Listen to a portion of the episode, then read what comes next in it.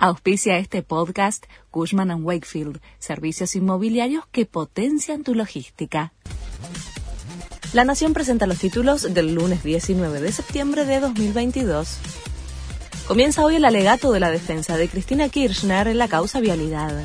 Durante las tres audiencias que concede el tribunal, la vicepresidenta y sus abogados refutarán las conclusiones de los fiscales, que pidieron para ella 12 años de prisión.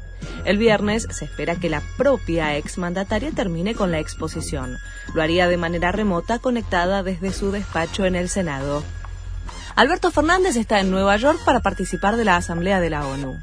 Antes, el jefe de Estado se reúne con la titular del FMI, donde se busca cerrar la segunda revisión y avanzar con las metas pautadas. La polémica se centró en la nutrida comitiva de 50 personas que llevó el mandatario al viaje, que incluye hasta a la asistente de Fabiola Yáñez.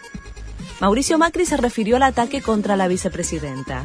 Dijo que los responsables del atentado son un grupo de loquitos y que sintió alivio cuando supo que se había frustrado, pero criticó la sobreactuación del oficialismo.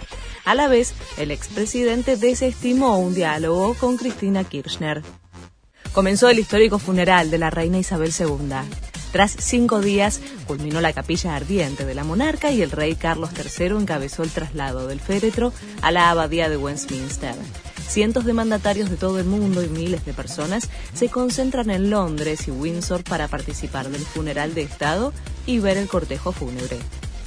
Sigue la fecha 20 del torneo de la liga.